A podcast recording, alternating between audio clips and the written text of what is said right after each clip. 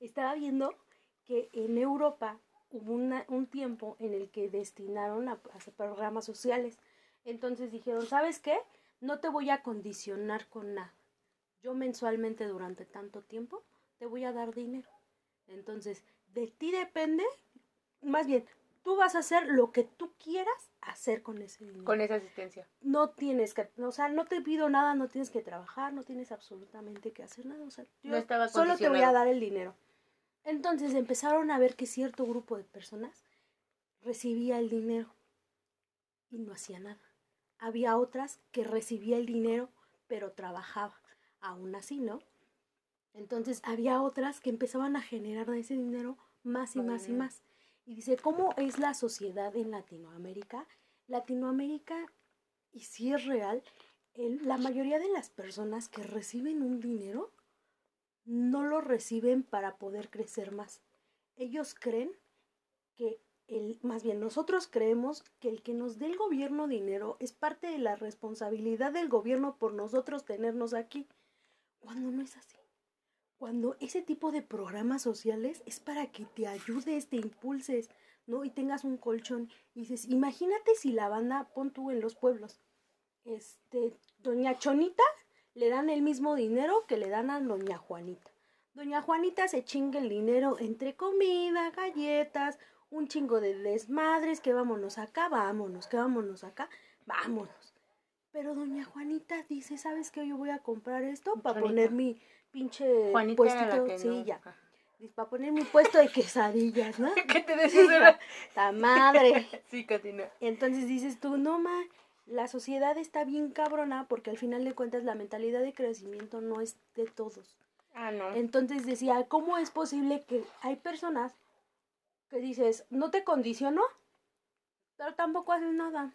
Mm, Y el problema de que esos programas sociales es de que no funciona, ese es el punto del programa social, porque al final Que de cuentas que funcione, o sea, que tú te crezcas, te ayudes, pero no, el mexicano, bueno, Latinoamérica no está acostumbrado a hacer eso. Latinoamérica prefiere, o más bien siente que el gobierno tiene que estar a su, a su modo. una situación cultural. Ahora, yo en algún punto había escuchado a uno que decía,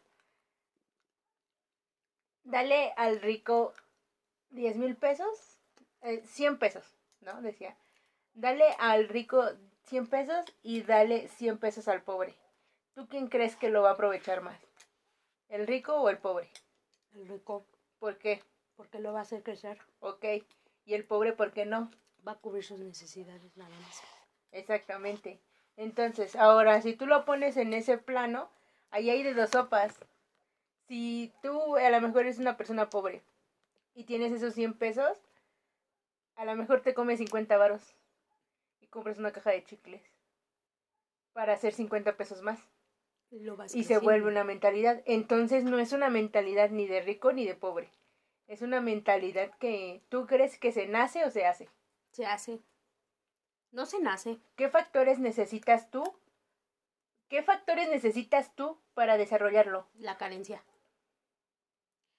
Uno de los principales, La necesidad. la necesidad y la carencia, porque al final de cuentas, el que tú crezcas careciendo de ciertas cosas te motiva a avanzar un poco más. Y eso es real. Tú velo en las personas que carecen, pero gente que de verdad carece. Por eso las generaciones de ricos empieza de- a disminuir conforme van bajando. Exacto, porque ellos no, no empiezan, es lo que decía, ¿no? De padre rico, hijo pobre. Entonces, porque ellos no empiezan, no tienen la carencia de seguir adelante con las cosas. O de decir, "Est- esto me le batallé, porque hay gente que es rico y tú los ves y les dices, no, pues es que no, o sea, güey, si, si lo quieres, trabájale y se lo inculcas, pero porque tú ya lo cursaste. Imagínate ahora la, vende, la, la banda que siempre ha sido pobre. ¿Quién se lo inculca? Nadie. Entonces ellos solitos lo van aprendiendo. El que sale de pobre y triunfa, la neta es porque le careció y dijo, ¿sabes qué? Yo de aquí voy a sacar. Fue más cabrón que... La verdad, es lo que yo le decía el otro día. Pero eso va a influir dentro del círculo donde se encuentra, ¿no? Claro, pero Ah. mira, también es de la necesidad propia. Es lo que yo le decía a mi papá. Digo, al final de cuentas, tu familia careció muchísimo. Careció muchísimo y lo que sea, este, al final de cuentas, ustedes su esencia siempre fue querer más y salir adelante. Ajá. Y le digo, todos tus hermanos Son tienen cabrones. algo. Sí, Todos. Y se lo han hecho a base de su esfuerzo. Y le digo, nadie se los ha dado, nadie les dijo, ten, No fue herencia. crece. Ajá. Y ustedes se lo ganaron. Pero entonces, eso viene a partir de, una, de un tipo de mentalidad. Debe haber una influencia. Porque, por ejemplo, ¿no? Este, cuando mi abu me contaba, cuando yo le pregunté cómo es que ella como que le entró esa jiribilla, porque ella dice que también eran muy pobres, ¿no? Pero que ella desde muy chiquita trabajó. Mira, Pero dice que ella desde muy chiquita ya buscaba la manera de generar. porque era la necesidad que ella tenía. No se nace. Pero los otros... Era la necesidad. Y no to- pero no to- No. todos todos todos estaban en el mismo círculo de necesidad, Sí, pero pero no no, todos avanzaron a la- al mismo ritmo. no porque todos fue de man- todos somos de manera muy distinta. Sus hermanos de mi papá, todos estuvieron en la misma en el mismo rol. Todos. Pero yo sí fue de, ¿sabes qué? Primero los grandes se van a buscar vida y a crecer. Y después vienen los chiquitos, porque los grandes les correspondía crecer a los chiquitos. Y ese tipo Entonces, ese- creo que esa estructura es buena. Por eso mi, mi papá y mi este mi tío Carmelo crecieron con esa idea, ¿no? Porque al final de cuentas mi abuelita se lo se lo mostró, ¿no? De sabes qué, le tienes que chingar y Necita aprendió esa situación de que si no trabajas no tienes y ella lo veía con su papá, de que su Ajá, papá que era muy decía que- pasivo, que, decía que era muy pasivo. era religioso, ¿no? Porque Entonces decía decía- que si Dios Dios daba. Entonces, imagínate hasta dónde llega ese también, esa desesperación tuya como persona de decir, híjole, no nos está dando Diosito. Dios ayúdame, por favor. Ajá, y que ella se dio cuenta que a través Y de ahí viene el trabajo, dicho de ayúdate que Dios te ayudará. Entonces, ¿quién es el que te ayuda? Es te ayudas tú. ¿Quién te ayuda realmente? Diosito solamente te provee el aire. O sea que al final del día, y esa es una realidad, ¿no? Porque lo que decía, no le des el pez, ayúdalo a pescar. Que otra vez vamos a lo mismo. Pero entonces, ¿es, es más, el, es mejor el apoyo económico o el apoyo, Yo creo que el los apoyo, dos. el, el apoyo como social, es que no sé cómo decirlo, el, el enseñar. Yo creo que las dos. Yo creo que las dos, dependiendo de las circunstancias. Porque imagínate, obviamente una persona que tiene bajos recursos, y créeme que yo siempre lo he visto, que la gente que tiene menores recursos son las personas que más ayudan e impulsan a sus hijos. Ah, sí. Vámonos hacia los hijos, ¿no? Yo lo veía en el pueblo de mi papá con una señora que su hija vivía aquí porque se vino al Politécnico. Y ellos le chingaban allá para traerle acá. Entonces también viene de tu mentalidad, porque así como hay chavillos que dicen, no mames, me aplico, Ajá, me aplico no y la neta porque pues yo tengo, hay quienes les vale chorizo y dices tú, viene también del valor que tú les enseñas a tus hijos, de valorar desde tu casa esa situación. Si tú un niño no le enseñas a valorar los juguetes que le das, no va a aprender a valorar nada cuando esté grande, porque él va a sentirse, es como volvemos a Latinoamérica, él va a sentirse merecedor por el hecho de ser ciudadano de Latinoamérica y de decir, a mí como me caga es que el gobierno me tiene que dar. El gobierno no te tiene que dar nada, En primera. ¿no? Porque al final de cuentas, de- a veces nos encapsulamos en que no, es que recibe un chingo de dinero y no sé qué, y no sé cuánto, sí, pero cuánto dinero también nos invierte en muchas cosas y nosotros no lo aprovechamos, ¿no? ¿Cuánto dinero ellos desgastan, sí, derrochan al final de cuentas, pon tú en educación? Decía yo, luego, en educación hay gente que neta, o sea, yo te lo digo, yo de la universidad, yo no pagué ni un solo peso, ni uno. Yo sé que semestre tras semestre yo iba y ya vine a inscribirme y tu voucher de pago es like gratuito. Y me acuerdo que el de, la, el de gestión escalar me decía, va a llegar, va a llegar el momento en el que te quieras titular y ahí te la van a insertar bien chingón y ya así de, tú inscríbeme Estoy al guardando. 6B5. Estoy guardando mis 200 pesos para mi titulación. Ajá, y dices tú, ¿y ahorita con qué cara dices? güey, está bien caro el seminario con ninguna, o sea, la neta, digo, no mames, ni, ni, ni una materia del TEC de Monterrey estoy pagando. Ah, sí, no. Ni las O cinco sea, horas. Mm, mm, nada que ver, güey. Que O no también es otra situación, ¿no? Porque, por ejemplo, Y todavía hay becas para la gente que se quiere titular. sí, Pero pero, la, verdad la cultura pero entonces, mexicana es es que, muy entonces, pendeja. entonces, es que es donde, es ahí donde está también, donde te tiene que explotar la tacha, ¿no? te tiene que explotar y te la tienen que explotar.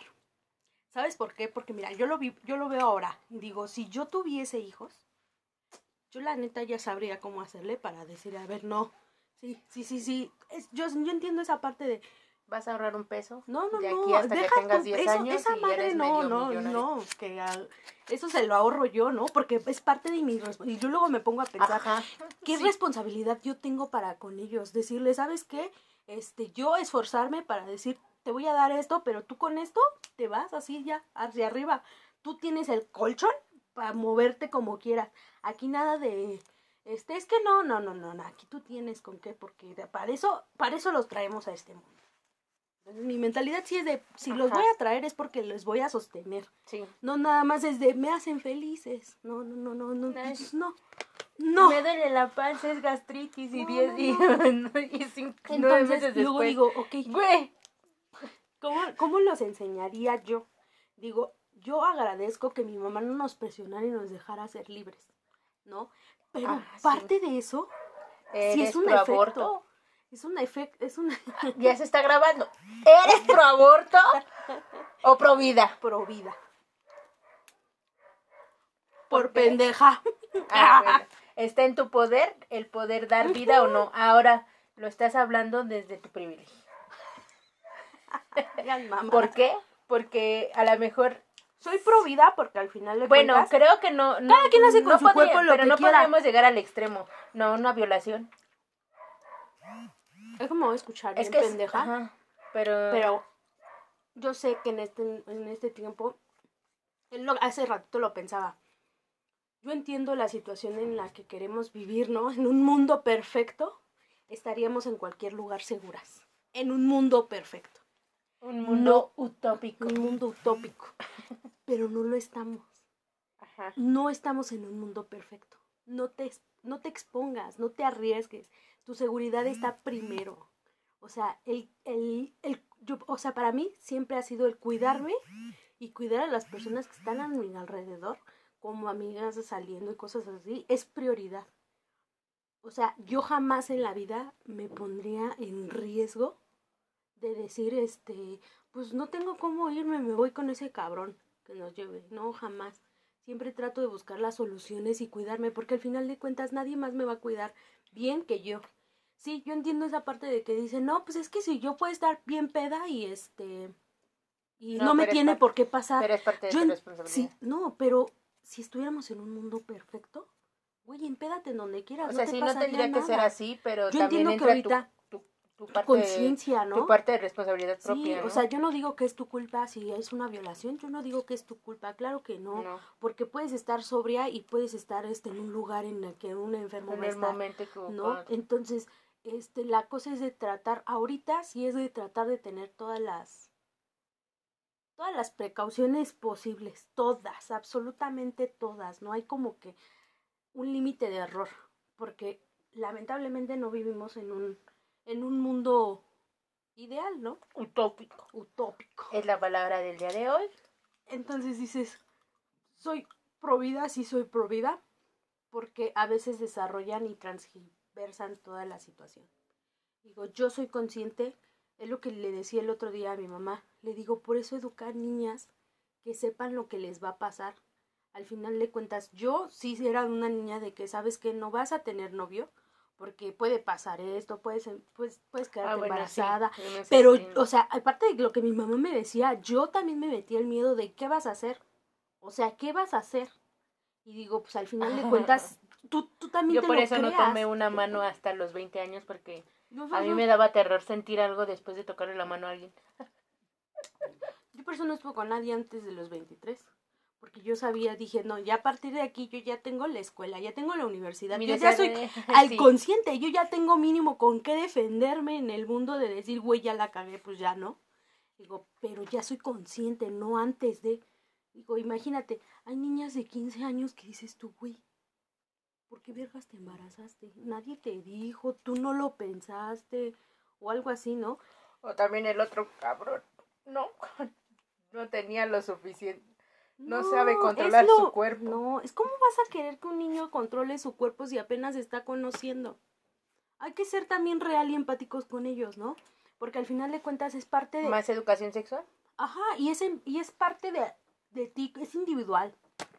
Es individual porque viene el hecho de tú como persona, qué es lo que tú quieres. Ok, sí, en eso sí tienes razón. Entonces soy pro vida. Ok. Soy pro vida porque en ese aspecto sí. Es, todo acto en esta vida tiene una consecuencia. Ah, sí. Entonces, el tener relaciones sexuales sin un preservativo te va a traer alguna consecuencia. ¿Qué querías? ¿Que te llegara una lavadora? Sí, yo digo, pues al final de cuentas, pues es ¿Que te llegara una beca del gobierno? No, Pues no, mijita. la de manutención. Nada más. Madre soltera. No, No, y está cabrón.